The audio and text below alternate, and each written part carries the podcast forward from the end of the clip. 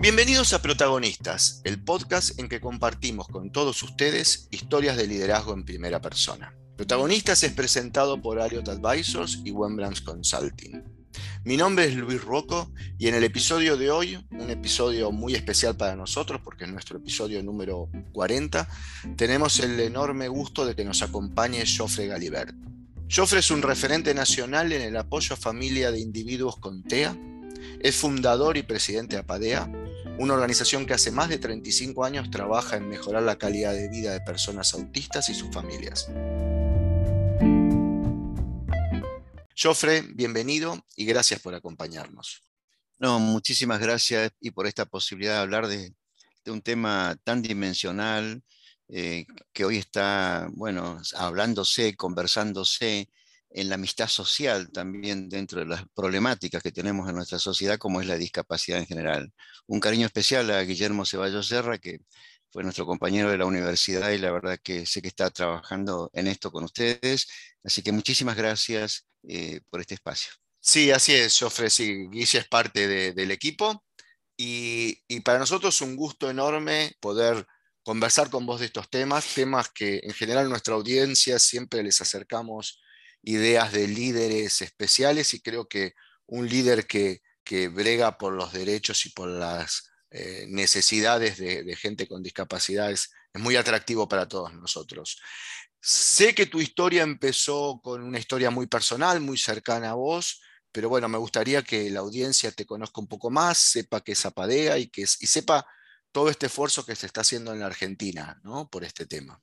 Bien, sí, yo tengo ocho hijos, el tercero de ellos, Ignacio, nació en plena guerra de Malvinas, el 3 de junio de 1982. Está llegando a los 40 años mi hijo. En tres años y seis meses tuvimos cuatro hijos.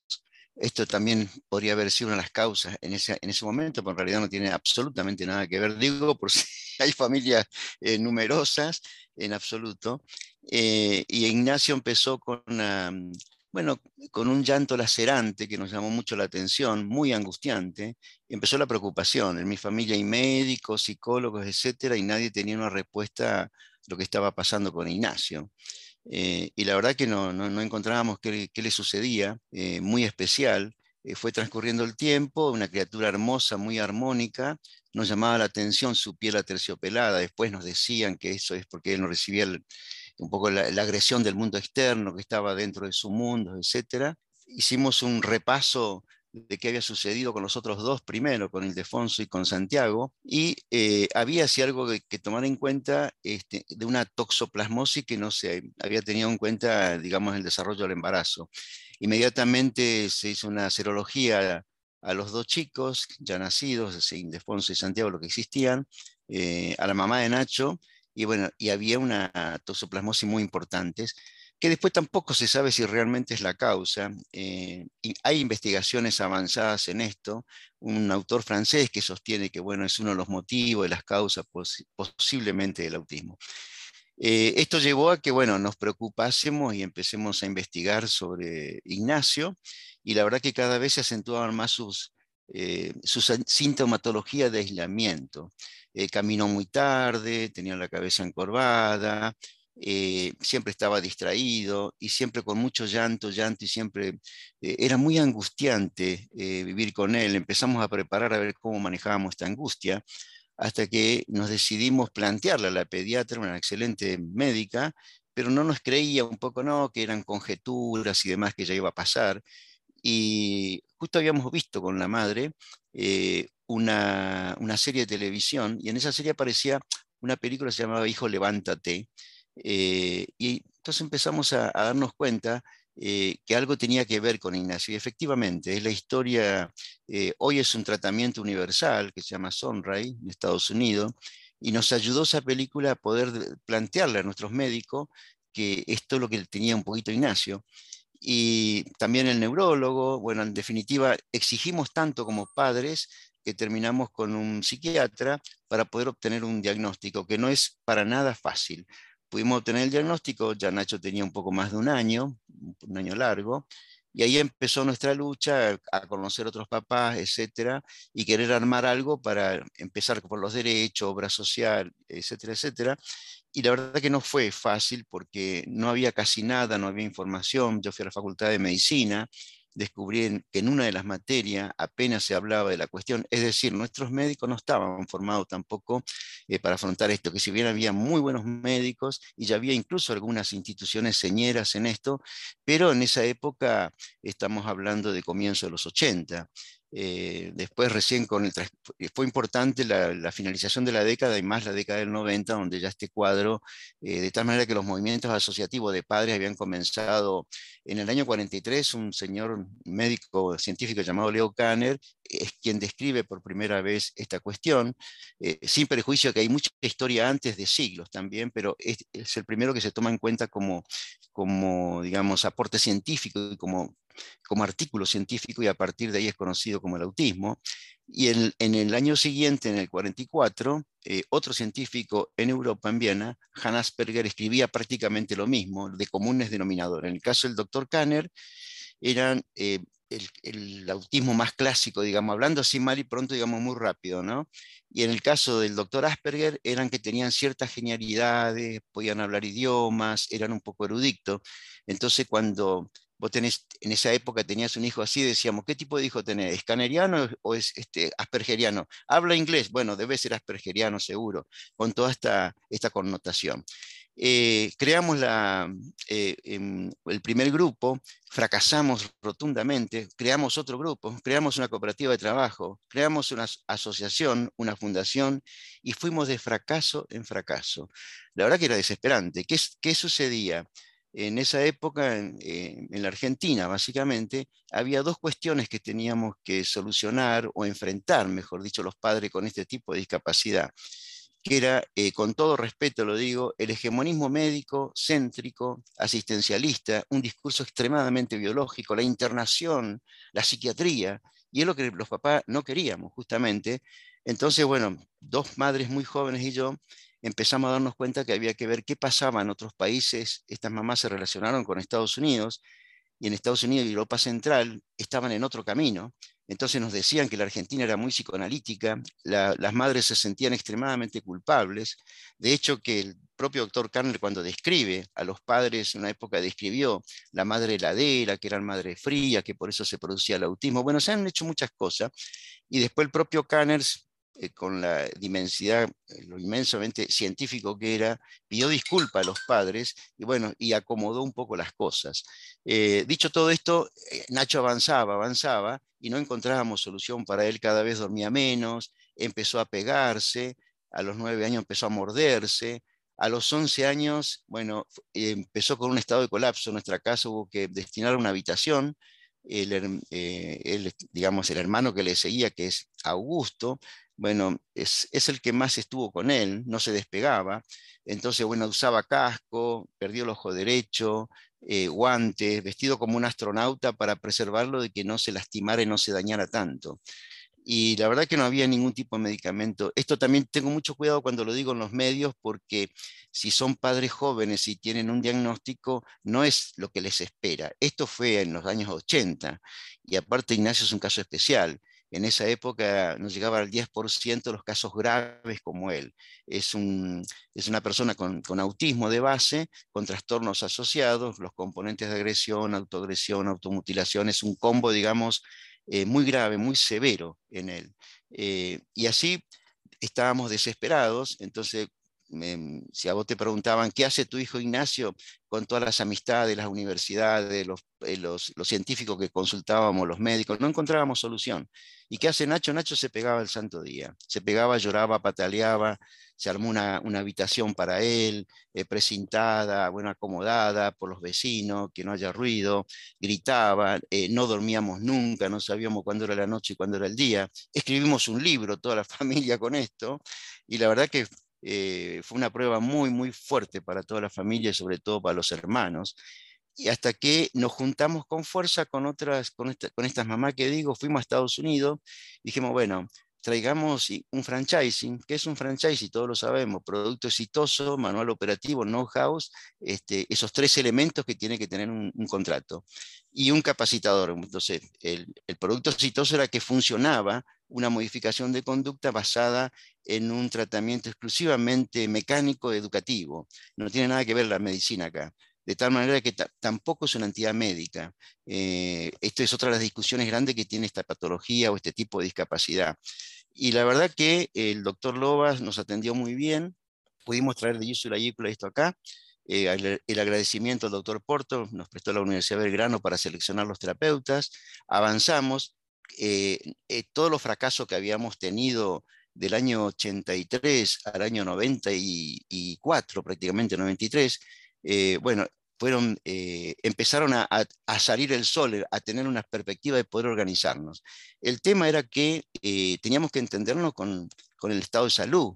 Eh, estaba esta patología o este tipo de discapacidad, como casi todas, estaban expulsadas del sistema educativo y también del sistema de salud. Si Ignacio hoy me salía, suponete, 100 mil pesos del tratamiento, la obra social me, a, dinero de hoy me reconocería 2.500, suponete 3.000.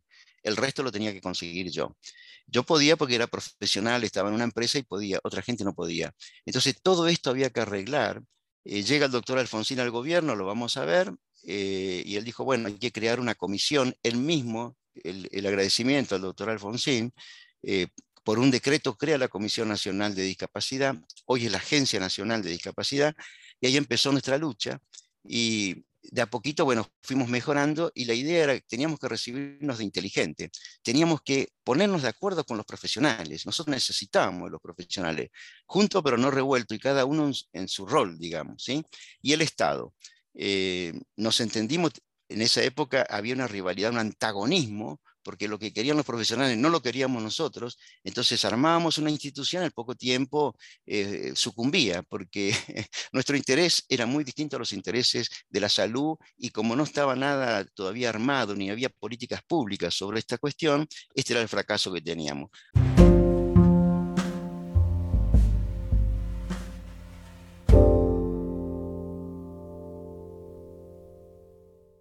Por suerte pudimos hacer las cosas bien. Em, en el año 94, bueno, se convoca un congreso importante llamado El Niño Aislado.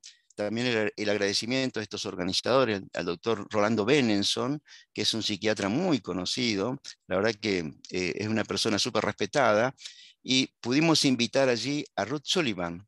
Ruth Sullivan es la mamá de la persona que inspiró la película Rayman y quien asesoró a Dustin Hoffman y a Tom Cruise, que es nuestra madrina. Eh, también pudimos invitar a Temple Grandin. Temple Grandin es la autista, es la persona con autismo más famosa del mundo. Está entre las 50 personas más influyentes. Eh, ella como persona con, con, autismo, tiene una tesis doctoral única, el aporte que hizo la ciencia a la humanidad, es una tesis doctoral sobre el comportamiento animal. Bueno, podría hablar muchísimo de esto, pero eh, hay una película, Temple Grandin, de Hollywood, así que en todo caso, para que me obvio los comentarios, pueden ver la película, ahí está todo, lo que significa la persona que estoy hablando.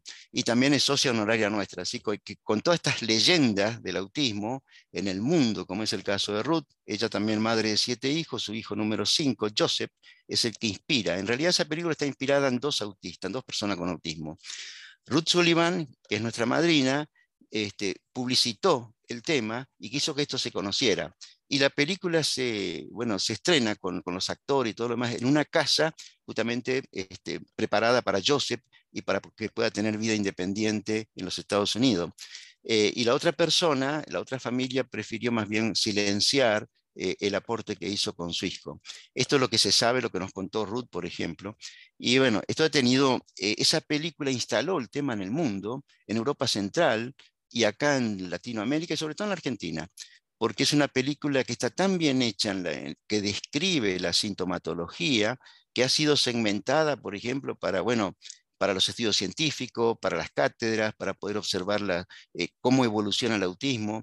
En el caso del hijo de Ruth, que es Joseph, cuando vos le preguntás qué tipo de autismo tiene, y te dice, bueno, tiene características SABAM, es decir, es un autista clásico, eh, que es el personaje, en este caso, que hace Dustin Hoffman, ¿sí? Eh, con características Savannah. Es decir, tiene una característica, una habilidad mental, una genialidad que puede saber adivinar cuando se cae la caja de fósforo, dice 187 fósforos, y vos los contáis son 187 fósforos.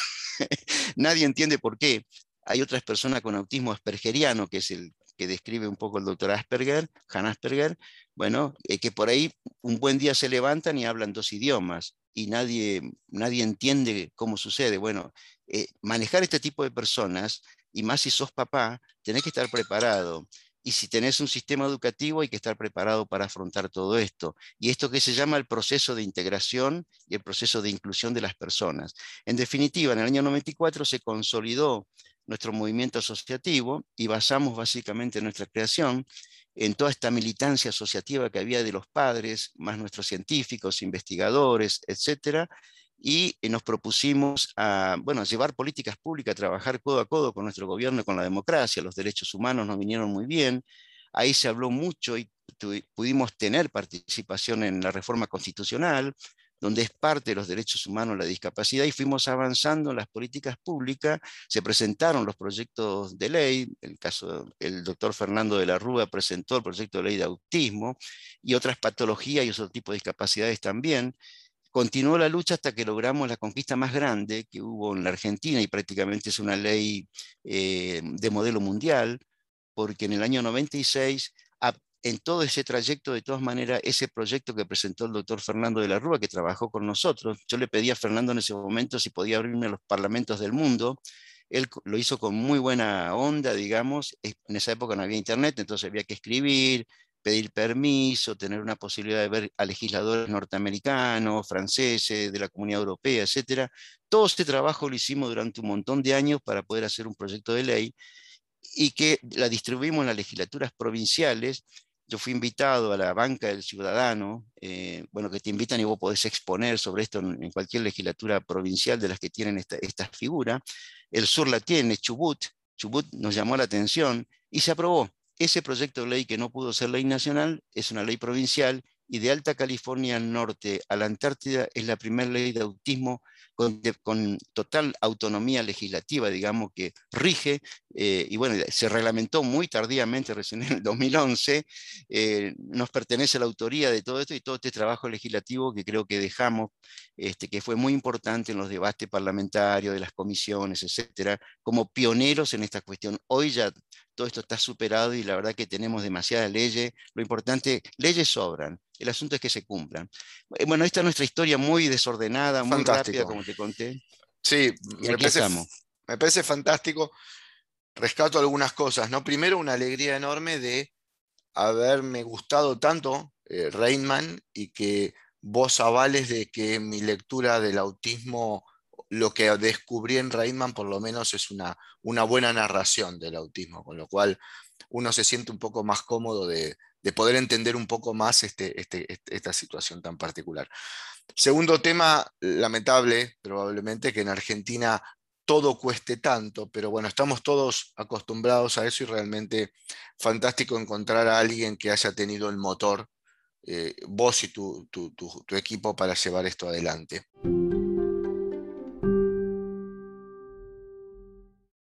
En, tónica con lo que nos interesa conversar a nosotros del mundo de las organizaciones, quiero llevarte a un tema muy particular que a nosotros nos preocupa mucho y es cómo están reaccionando las organizaciones frente a personas, en este caso, con discapacidad. Estamos todos muy preocupados por la inclusión, estamos todos muy preocupados por las leyes. Hace, eh, otra vez se escucha en los medios la discusión de, las leyes eh, para proteger a personas como este cantante que ha tenido un, problema por adicciones, es otro tipo de, problemática, pero a veces pareciera que hablamos todos de incluir, pero después cuando llegamos a la práctica no lo logramos. ¿Cómo sentís vos con eh, personas autistas o dentro del espectro? ¿Cómo se integran en lo educacional? ¿Cómo se integran en las organizaciones? ¿Qué tan preparadas están las organizaciones hoy para incluirlos? Bueno, es una pregunta enorme y el mundo se mueve en ese sentido. En primer lugar, lo que sabemos estando en Naciones Unidas y lo que se trabajó eh, para lograr una convención internacional de las personas con discapacidad, donde estamos todas las personas con discapacidad, al comienzo eran cuatro tipos de, discapacidad motora, visceral. Visceral es un invento argentino, pero básicamente estaba la, motora, la mental, la intelectual, que también prevé la Convención Internacional, eh, y bueno, la sensorial. Ah, hoy se han subdividido en las biopsicosociales, que son muchísimas, los tipos de discapacidad. En primer lugar, eh, cuando la, creo que las organizaciones son las que mejores eh, han presionado a los poderes públicos, a los estados. El caso del, doctor Obama, digo doctor Obama porque fue, es, doctor en jurisprudencia y de él aprendimos mucho y nos relacionamos con su equipo técnico porque él siendo senador eh, y si va a ser presidente de los Estados Unidos, le llamó la atención la cantidad de personas con autismo en Estados Unidos y la verdad, eh, no sé cómo habrá sido como presidente, pero sí en esto eh, realmente le tenemos un respeto especial al doctor Obama. Llevó a cabo eh, las inversiones para la investigación, para la creación, bueno, él, tuvo este, toda esta cuestión de política sobre el sistema de salud y siendo el, presidente más importante del planeta de alguna manera, eh, llevar adelante esto, a él le llamó la atención un poco la cantidad de personas y se, fió un poco y propulsó un estudio epidemiológico y ya en esa época le daba de cada 130 americanos que le estaban haciendo, estaban haciendo una persona. Hoy la estadística, la ecuación y la prevalencia es de cada 54, 55 personas que están haciendo, están haciendo una persona dentro del espectro del autismo. Es, en la Argentina se calcula aproximadamente un millón de personas, eh, sobre 6 millones de personas con discapacidad en el país. Y esto hay que hacer políticas públicas, esto hay que tomar conciencia. Cuando vos me preguntás cómo ven las organizaciones, y bueno, esto fue gracias a las organizaciones. En síntesis, eh, hoy no es solamente el Estado-Nación. El Estado-Nación vota en Naciones Unidas, pero eh, eh, las organizaciones, las ONG y los movimientos asociativos son muy, muy importantes, más importantes que varios estados juntos. Por ejemplo, si vos me decís cómo es eh, las redes de cabildeo Naciones Unidas con Amnistía Internacional, y bueno, tienen más importancia y más presencia en redes de cabildeo que cuatro, cinco, siete países de África subsahariana, por decirte un ejemplo muy, muy loco, ¿no? Y de esa manera, también en cada estado, en cada continente, y la verdad que nos fuimos conociendo los líderes, estos se sostienen con liderazgos únicamente, y eh, también con liderazgo, con instituciones eh, que, son líderes. Eh, en, consecuencia, digamos, cuando me pregunta cómo ven las instituciones, y muy bien, porque es otra de los que llevamos acá nosotros, por lo menos Nacho tiene 38 años, Apadía tiene 37 y formalmente el 94 para acá tiene 28 años. ¿sí? Eh, hemos logrado, como te decía, políticas públicas, instalar eh, eh, con todo el colectivo de la discapacidad esta ley 24.901, que es una ley realmente única en el mundo, porque probada que sea cualquier tipo de discapacidad, las obras sociales deben pagar todo lo que esa persona necesita, pero todo, cuando digo todo, es todo. Un millón de dólares por segundo es un millón de dólares por segundo, si no hay que ir a la justicia y se judicializa y bueno, habrá que plantear el amparo, ¿eh? la verosimilitud, el derecho funciona a, las claras, digamos, no hay nada que probar acá, digamos, y el, y el riesgo, eh, el peligro, la demora es tan inminente que no hay juez que se niegue a esto y la medida cautelar sale de manera inmediata. Es decir, esto es lo que ganamos, estas batallas las fuimos ganando los padres. Fíjense, hace poco apoyamos nosotros, estuvimos en Plaza de Mayo, eh, este grupo pequeño de Padres Vacúname, más otros grupos que se han autoconvocado y organizaciones como las nuestras, señeras, apoyamos, no todas, pero Apadía fue la primera que estuvimos en Plaza de Mayo porque consideramos que realmente era algo histórico importante. Y fíjense que logramos que un gobierno retrocediera y que se reformulara la decisión. Y esto es importante cuando me preguntaba, bueno, y esa es una organización no formal. Eh, amparada, digamos, y, fogueada por nosotros, que somos organizaciones que tenemos federaciones, bueno, en Latinoamérica, eh, organizaciones mundiales, eh, tenemos buenos asociacionismo y movimientos locales, etcétera, etcétera. Estamos bastante bien organizados, ¿sí? Ahora tenemos que no sé si respondo a tu pregunta, y se han cambiado las políticas públicas, hemos logrado cosas. Y respecto a la inclusión, sí, es otra batalla que vamos ganando. De estar expulsado del sistema educativo, donde era una expulsión total, absoluta, hoy estamos incorporados. Y estamos en un proceso, todavía no estamos en el limbo, es un, es un trayecto, estamos en el proceso de la integración. APADEA en este momento somos más de mil familias con integración escolar, es decir, somos expertos en preparar esa maestra que acompaña a nuestro hijo al proceso del aprendizaje. Pensar que más del 50% no tiene lenguaje, estos chicos, por decir así muy en general, desprolijamente, y los que tienen lenguaje, el otro 40 y tanto por ciento, tienen un lenguaje muy especial. Todo eso tenemos que bregar en políticas públicas, en las obras sociales, en preparar los equipos técnicos para acompañar y básicamente lo más fascinante de todo, nuestros profesionales, nuestros docentes tienen que aprender el proceso de cómo enseñar a personas con este tipo de mente, digamos, que tienen procesos distintos a los neurotípicos. Es decir, hoy estamos en este proceso, estamos camino hacia la inclusión, eso será el escenario ideal, que vamos camino, todavía no estamos todo incluido. Se aprobó la Convención Internacional, como te decía, en el año 2006, la Argentina, como otros 200 países aproximadamente la ratificaron, se es la ley 26378, se incorporó eh, primero supralegal, es decir, con una categoría alta legal, por, esto es una cuestión de, de mayorías del Parlamento argentino, logramos la mayoría total para convertirla directamente, tiene rango constitucional.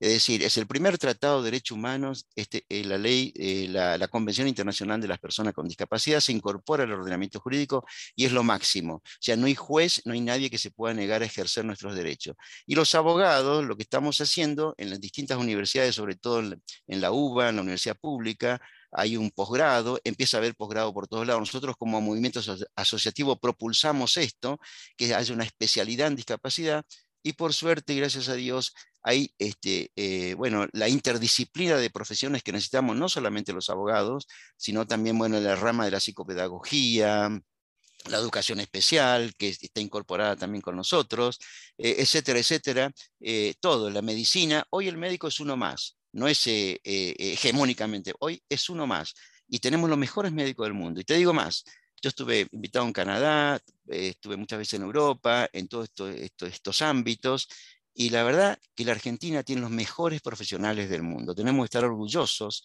de nuestras universidades y de nuestros profesionales son los mejores del mundo, este, sobre todo en patologías como es el TEA, eh, no vamos a encontrar mejores profesionales que los argentinos. Antes nosotros teníamos que buscar nuestros ahorros en dólares para ir a Estados Unidos, como me pasó a mí, o, o especializarnos en Europa, como también yo conseguí un trabajo en Europa para traer algo para mi hijo. Hoy lo tenemos acá y eso es lo que tenemos que aprovechar. Por eso, gracias por esta posibilidad que ustedes nos dan a través mío y de, nuestros movimientos asociativos, de, decir, bueno, con todo este bagaje, anoche tuvimos una, capacitación en la PADEA que fue latinoamericana, y la verdad que maravilla, y cómo nos miran en Latinoamérica, si vemos los marcos legales y vemos un montón de cosas, y sobre todo en discapacidad somos líderes, y como digo, está basado exclusivamente en las organizaciones, en, la lucha de los papás, digamos, en el empoderamiento de los padres, en el sistema de la democracia, de los derechos humanos, y creo que ahí tenemos que apuntar y morirnos tranquilos. Hoy estamos pensando cómo nos vamos a morir. Entonces, a mí, por ejemplo, y al grupo de padres adultos, que nos interesan dos cosas para dejarle a nuestros hijos. Que tengan trabajo y por suerte los empresarios milagrosamente y maravillosamente están, tenemos empresarios muy inteligentes y están tomando y nos están dando trabajo. Eh, y esto es maravilloso celebrarlo. Así que nos interesa que nuestros hijos tengan trabajo y tengan dónde vivir. Es decir, es muy difícil que tengan una casa, un departamento, pero hay que bregar por eso, vida independiente. Bueno, perdón por la desprolijidad, pero es así, son todos temas muy grandes.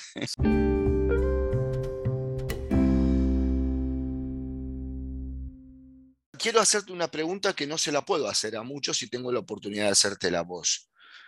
¿Qué significa ser líder en una organización de este tipo? ¿Qué características tiene que tener un líder para transformar lo que estás transformando, lo que están transformando, lo hago en plural desde Apadea, que es cambiar todo, cambiar salud, cambiar educación, cambiar leyes, cambiar percepción de la sociedad.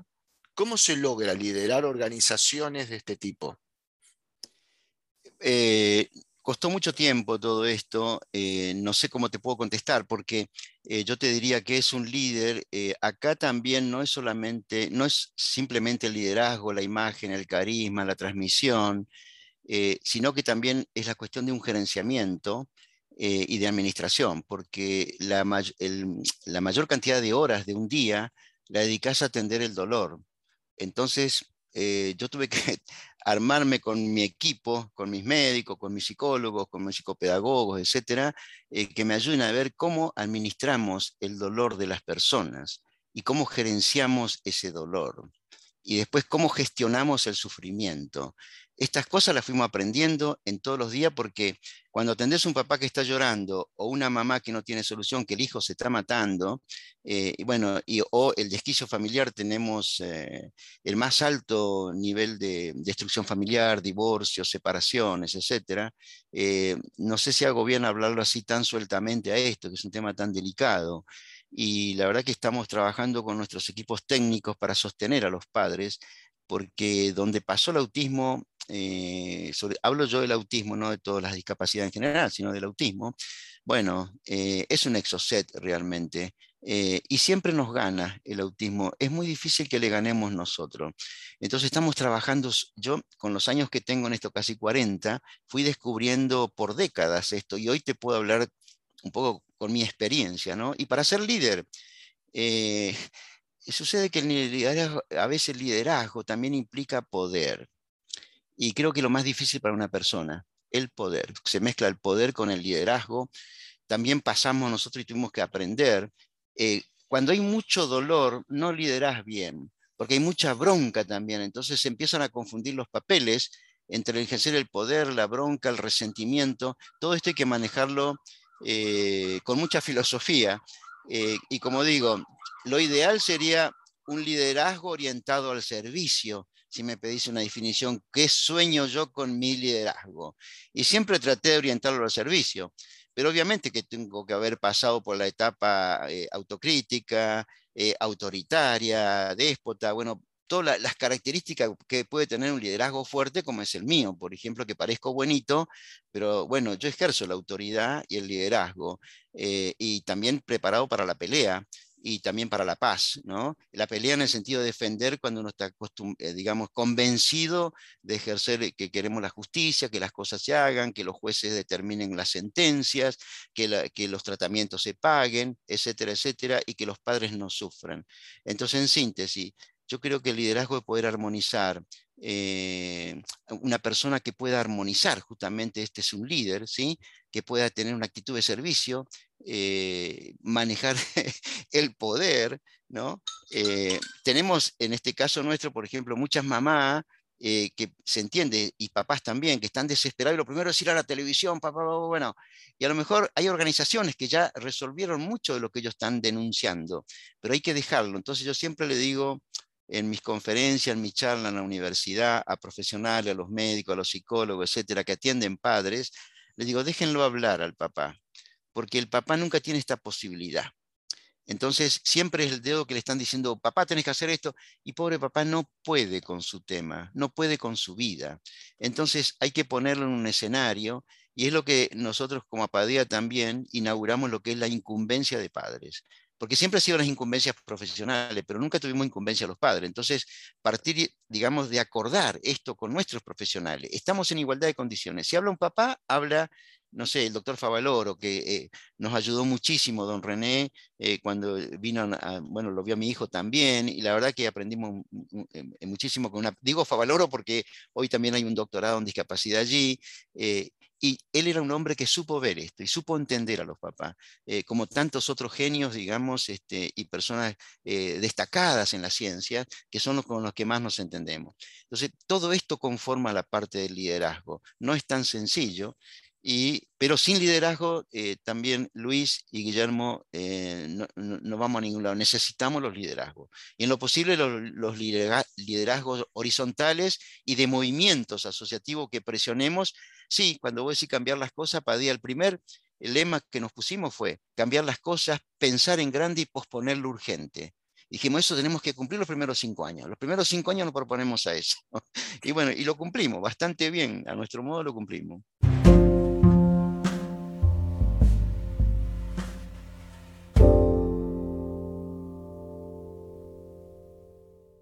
Excelente. Eh, la verdad, un gusto enorme escucharte y podríamos seguir eh, charlando un montón de esto, creo que hemos has transmitido algunas ideas fantásticas y creo que tu definición de líder es más completa que de muchas de las que he escuchado, así que te agradezco muchísimo. La verdad, un gusto enorme haberte tenido en estos primeros 40 episodios de protagonistas y creo que hemos, hemos tenido la enorme suerte de escuchar eh, cosas distintas de lo que también hacen falta en nuestra sociedad hoy.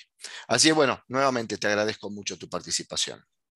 No, el agradecido soy yo el nombre de lo que represento, de estas más de mil familias de Apadea, APNA, el fideicomiso que tenemos, la fundación, también de nuestros colegas latinoamericanos que tienen liderazgo también y estamos trabajando eh, codo a codo con nuestros gobiernos para justamente esto, cambiar las cosas y mejorar la calidad de vida. Creo que finalmente agradezco este espacio y lo que pido eh, por la mística de nuestras instituciones es eh, que nos propongamos a crearle dignidad a estas personas. Somos el 15%, somos la primer minoría. Para que los políticos, nosotros necesitamos, de, la discapacidad atraviesa todo, necesitamos del político, del policía, del investigador, eh, del papá, de la mamá, del empresario, necesitamos absolutamente de todo. El tema es cómo hacemos, mi querido Guillermo y Luis, para crearle dignidad a este colectivo, que somos muchas, muchas personas, el 15%, Creémosle dignidad, por favor. Eh, y la tecnología, usémosla como una herramienta y el camino definitivo, el escenario final donde vamos a festejar y brindar es la inclusión. Y en eso estamos. Y bueno, y muchas gracias a todos por acompañarnos en este nuevo intercambio de ideas.